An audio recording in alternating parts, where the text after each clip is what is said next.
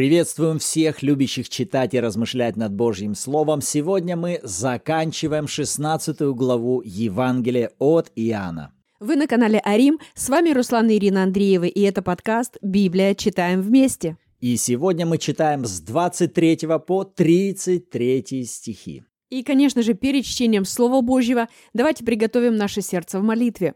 Отец во имя Иисуса, мы нуждаемся в Тебе – Святой Дух, говори, руководи и направляй. Просвещай глаза сердца нашего, чтобы мы уразумели все то, что Ты желаешь сегодня открывать и показывать нам.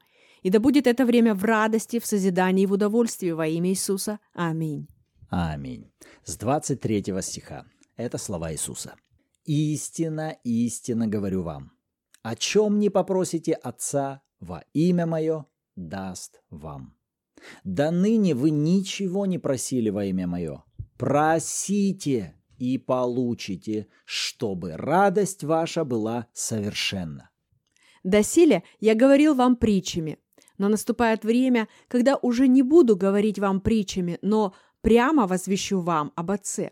В тот день будете просить во имя Мое, и не говорю вам, что я буду просить Отца вас, ибо сам Отец любит вас, потому что вы возлюбили меня и уверовали, что я исшел от Бога. Я исшел от Отца и пришел в мир, и опять оставляю мир и иду к Отцу». Ученики его сказали ему, «Вот теперь ты прямо говоришь, и притчи не говоришь никакой. Теперь видим, что ты знаешь все, и не имеешь нужды, чтобы кто спрашивал тебя. Посему веруем, что ты от Бога исшел. Иисус отвечал им, «Теперь веруете?» Вот наступает час, и настал уже, что вы рассеетесь каждый в свою сторону, и меня оставите одного. Но я не один, потому что Отец со мною. Сие сказал я вам, чтобы вы имели во мне мир. В мире будете иметь скорбь, но мужайтесь, я победил мир. Аминь. Здесь много интересных мыслей привлекли на себя мое внимание. И первое, с чего бы я хотел начать, это с молитвы прошения, на которую Иисус указывает в 24 стихе. Он говорит, до этого, до ныне вы ничего не просили во имя мое. То есть сейчас он говорит, наступает время, когда в силу вступит новая модель молитвы прошения – вы будете просить во имя мое. Раньше такого не было. Классический ортодоксальный еврей того времени не имел в своей модели какого-то посреднического служения. Он понимал, ему надо молиться Богу и просить у Бога о помощи, о защите и тому подобное. Но здесь Иисус указывает на две важные детали. Во-первых, Он выделяет, вы не просто к Богу должны будете ходить, вы к Отцу теперь можете приходить и приходить во имя мое, от моего имени, в моем имени. Да, вот эта фраза «во имя мое» в расширенном переводе также еще описана как в представлении того, кто я есть. То есть буквально как используя все то, кто я есть, пребывая вот в этой позиции, то есть у вас есть власть, теперь у вас есть право просить с этой новой позиции. Раньше у вас этого не было. То есть для меня здесь ясная демонстрация того, что Иисус показывает, наступает новая эра, эра нового творения человека, введенного во Христа. Вы понимаете, затем мы будем с вами в посланиях Нового Завета видеть вот эти фразы «Вы во Христе, Христос в вас, мы с Ним едино». Уже не я живу, но живет во мне Христос. Ибо жизнь ваша сокрыта со Христом в Боге. Вы во Христе посажены на небесах. Во Христе, во Христе. И мышление Нового Завета как раз на этом и основывается. Чтобы мы рассматривали себя именно внутри Христа, во Христе, в полном единении с Ним. Но как тогда для евреев привычнее была модель «вот он я, а вот он Бог», и между мною и Богом происходят взаимоотношения – Бог относится ко мне на основании того, что вот я сделал, как я себя веду, какие я совершаю поступки между мною, как я, и Богом происходит определенная жизнь и взаимоотношения. Но новозаветняя модель, она призывает нас к другому образу мышления и верований мы сделаны едиными со Христом, поэтому призыв «будьте в нем», «облекитесь во Христа», также Павел эту фразу использует. «Оденьтесь во Христа» и приходите к Богу Отцу во имя Иисуса. И вот здесь интересная комбинация происходит. Потому что выглядит, будто это что, взаимоотношения между Богом и Сыном. С одной стороны, и да, и нет. Потому что Иисус в 26 и в 27 стихе указывает на эту деталь и говорит, «В тот день будете просить во имя Мое, и не говорю вам, что я буду просить Отца о вас, ибо сам Отец любит вас, потому что вы возлюбили Меня и уверовали». То есть, смотрите, Иисус говорит, занимайте позицию в моем имени – но при этом взаимоотношения между вами и отцом, они все равно остаются личностными. Отец, сам отец любит вас. Вроде бы мы приходим во Христе, но Иисус говорит, но я не говорю, что я буду просить Отца о вас. Просите вы из позиции во мне. Но Отец любит вас. Почему? Потому что вы возлюбили меня и верой приняли и зашли в эту позицию. Что перед нами, как невеликий дар, дар, который мы можем только принять, позиция. Нам даровано право пребывать во Христе, приходить к Отцу во Христе, просить Отца во имя Иисуса, принимать от Отца во имя Иисуса. Поэтому если вы до этого времени все еще строили взаимоотношения между собой и Богом, просто как между Сашей, Машей, Колей, вот я, а вот Бог, вот моя жизнь, а вот Он, который на меня смотрит, измените эту модель. Приходите к Отцу всегда во имя Иисуса. Просите во имя Иисуса. Стройте и развивайте свои взаимоотношения из позиции «Я во Христе».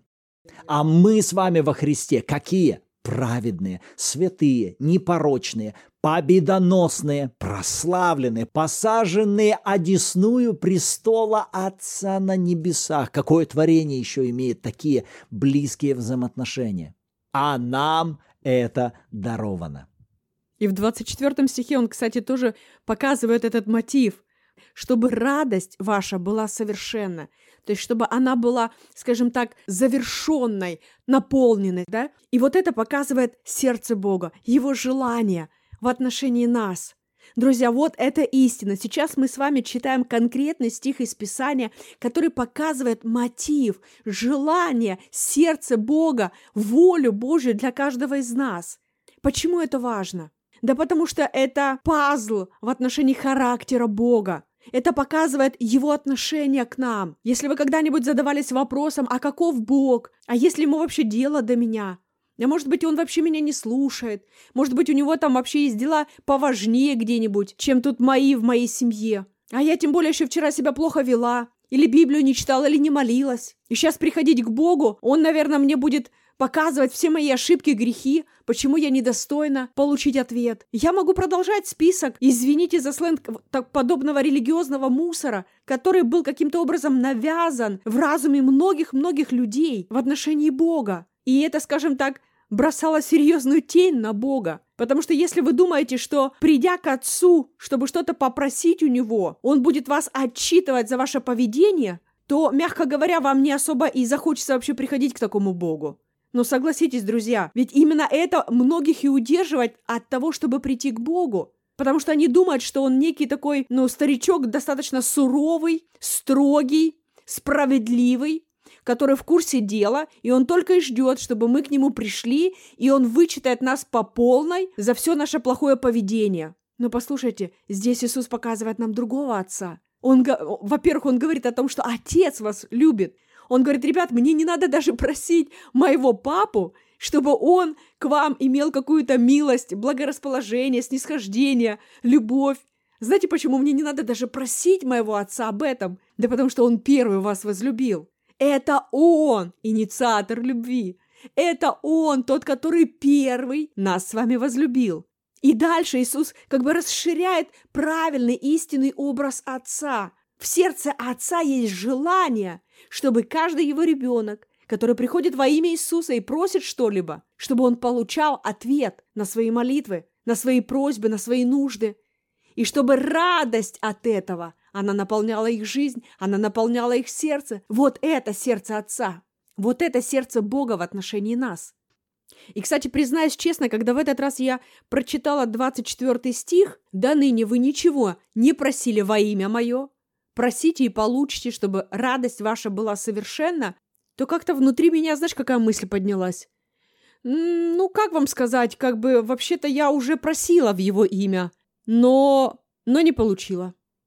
Может быть, кто-то из вас, у вас была подобная реакция, когда вы прочитали этот стих. И в этот раз меня это зацепило, думаю, Господь, что-то здесь не то. Я увидела, что то, что поднялось внутри меня, это противоречит тому, что сказал Иисус. И слава Богу, слава Богу, что мы уже выросли к тому уровню, чтобы понимать, что из нас двоих, между я и Бог, но Бог всегда прав. Я могу тоже быть иногда правой, но Он всегда прав. То есть не бывает так, чтобы Бог был неправ. Если Он что-либо говорит, заявляет, значит это истина. То есть Иисус никогда не врет. И если Он сказал, что чего вы не попросите во имя Мое, просите и получите. То есть если Он сказал просите и получите, это истина. И если у меня это не совсем таким образом работало до селя, если у меня вдруг обнаруживается какой-то негативный опыт, то, друзья, это повод прийти к Богу и спросить, отец, в чем дело? И знаете, я остановилась на какой-то момент, я начала размышлять и молиться, я поняла, что здесь что-то не так. В этот раз у меня не сходится это уравнение. Потому что в моей памяти поднялся некий негативный опыт, когда я молилась Отцу в отношении каких-то вопросов или в отношении каких-то нужд, либо в своей жизни, либо в жизни других людей. И, скажем так, пока что на данный момент я не увидела проявления этих ответов. И вот тут нестыковка. Я начала просить, Господь, покажи мне, что я здесь вижу неправильно, что мне нужно исправить в моем веровании, или э, что я здесь еще не увидела, чтобы мое верование полностью исправилось в соответствии с Твоим Словом. И затем я взяла некоторое время молиться и размышлять над этим стихом. И Господь повел меня в расширенный перевод Библии, где и дал мне ответ. Потому что там меня очень зацепила вот эта фраза. У нас просто написано «просите», а там написано «просите» и «продолжайте просить, и вы получите». И казалось бы, вот эта простая фраза «продолжайте просить», то есть сохраняйте свое прошение. И знаешь, что мне это сразу показало? Он говорит, продолжай держать фокус на том, что ты попросила. И вот тут как раз Бог и показал мне вот эти недостающие пазлы, то, чего не хватало моей вере, а именно продолжать держать фокус, держать фокус на Боге, который любит и который желает давать ответ. Фокус на том вообще, о чем я попросила. Я увидела, знаешь, какую иллюстрацию интересную, что э, чем младше ребенок, тем он намного чаще может прибегать к родителям что-либо попросить. Он попросил, и потом вдруг он отвлекся, быстренько заигрался, и через даже 5 или 10 минут он может вообще даже забыть, что он только что попросил у родителя. И это говорит о том, что, по сути, ему это и не так уж сильно надо было. То есть ребенка легко было отвлечь куда-то в сторону. И вот это и есть вот этот недостающий пазл во многих ситуациях. Когда мы соглашаемся о чем-то верить и просить у Бога, чтобы получить, спустя какое-то короткое время вдруг наше внимание начинает отвлекаться. Мы начинаем терять этот фокус. Наше внимание переключается на какие-то другие вещи на какие-то другие вопросы, мы чем-то другим можем увлекаться. Может быть, домашними делами, может быть, работой, может быть, служением, может быть, еще чем-либо. Я не говорю, что это плохие или неправильные вещи. Друзья, для того, чтобы сбить истинный фокус на чем-либо, не обязательно делать какие-то плохие вещи. Отвлечь нас, нас может что угодно. И в чем опасность этого? В том, что мы теряем в этот момент, скажем так, состояние активной веры. Активной веры для принятия. Потому что активная вера, она всегда сохраняет себя в позиции «я принимаю», «я держу фокус на том, что мне пообещал Бог». Я вообще-то помню то, что я попросила у Бога. Осталось выяснить, на чем сейчас мой фокус.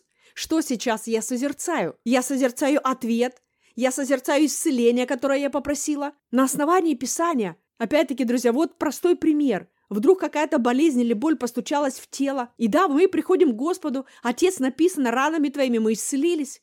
И мы соглашаемся, мы просим, мы молимся. Мы можем еще кого-то из верующих подключить в молитве и вере. И потом, спустя какое-то время, вдруг вы обнаруживаете себя, что вы уже пошли в интернет рассматривать симптомы этой болезни. Или вы углубились в диагнозы после ваших анализов. Или в то, что рассказывает вам доктор. Или то, что рассказывает боль в вашем теле. И вы уже больше фокусируетесь на этом.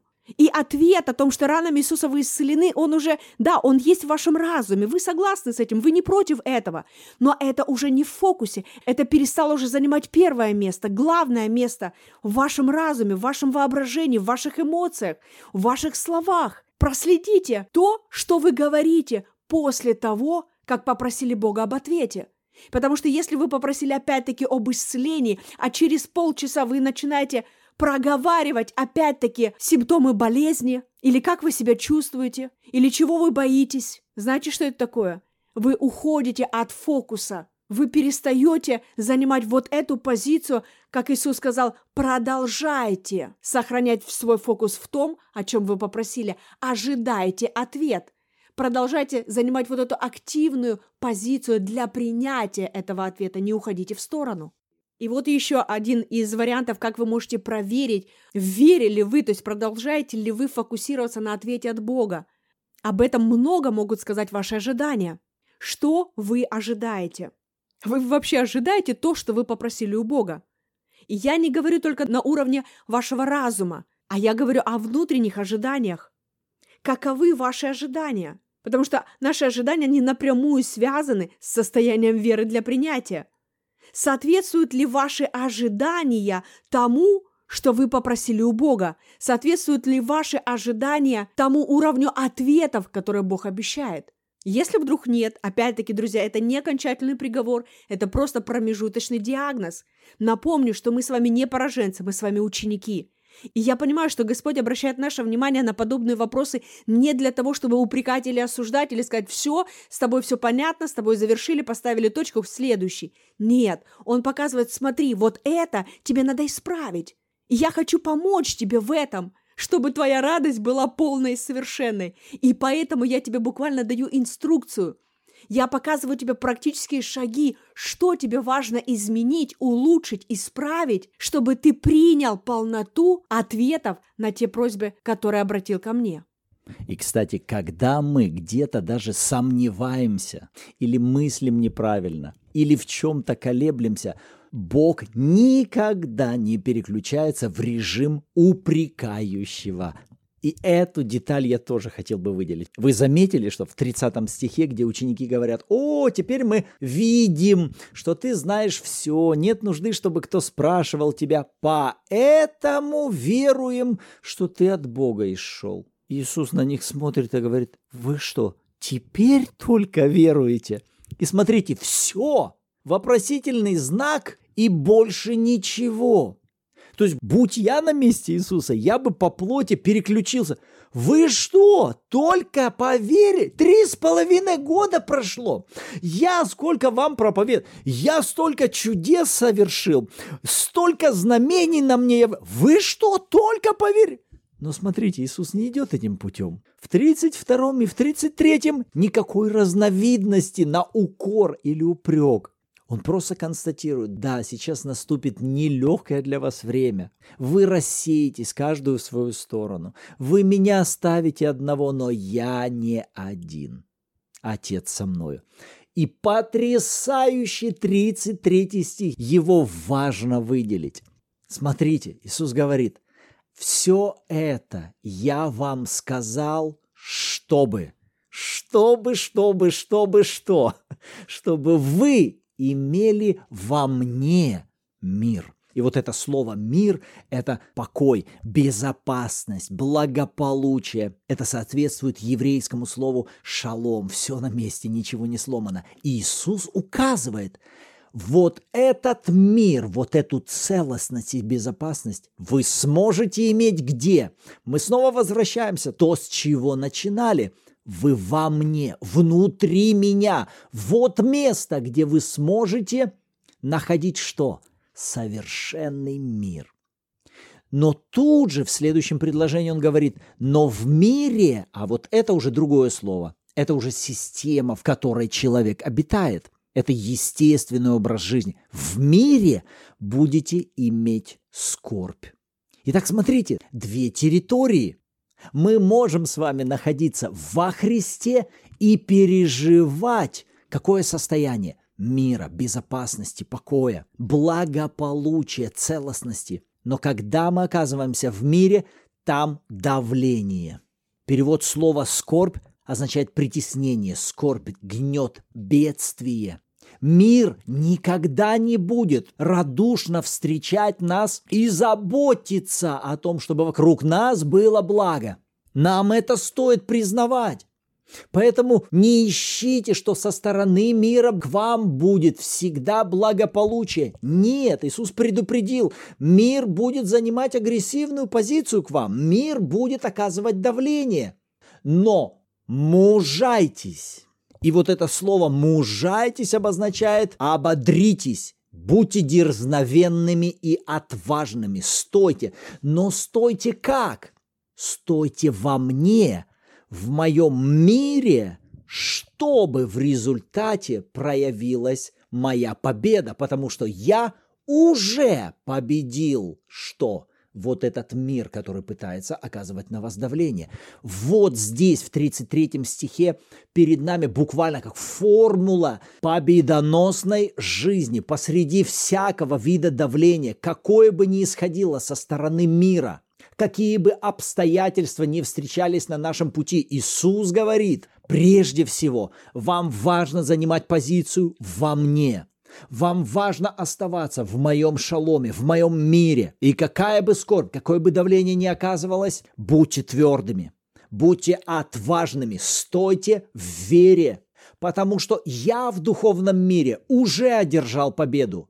Весь вопрос будет стоять в том, чтобы победа из мира духовного вами была проявлена в мире физическом. А как это происходит? Это творится словами уст наших. Мы, как образ и подобие, мы творим волю Божью Словом Божьим, истиной Божьим в нашем сердце и в наших устах – Аминь. Мы с вами победители во Христе, с чем мы вас и поздравляем. А для того, чтобы мы с вами могли верой высвобождать победу, которую Иисус нам уже подарил, конечно же, перед этим нам важно себя открывать для принятия этой победы.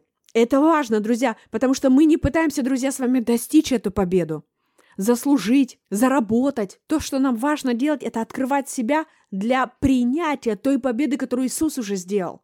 Мы же не сами по себе. Вот то, что ты сказал, это, это важная деталь, что речь идет о нашей позиции в нем. Не рядом с Иисусом.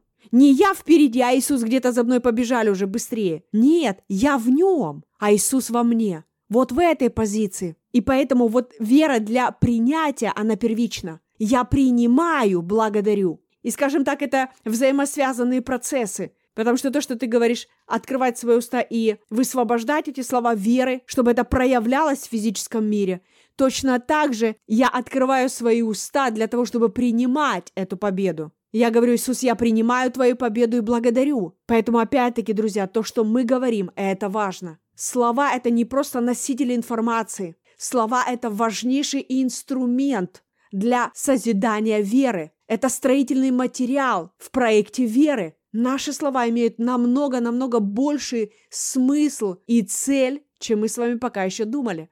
Поэтому это важно следить за тем, что мы говорим, и важно, чтобы из наших уст выходили именно слова веры и победы на основании Писания.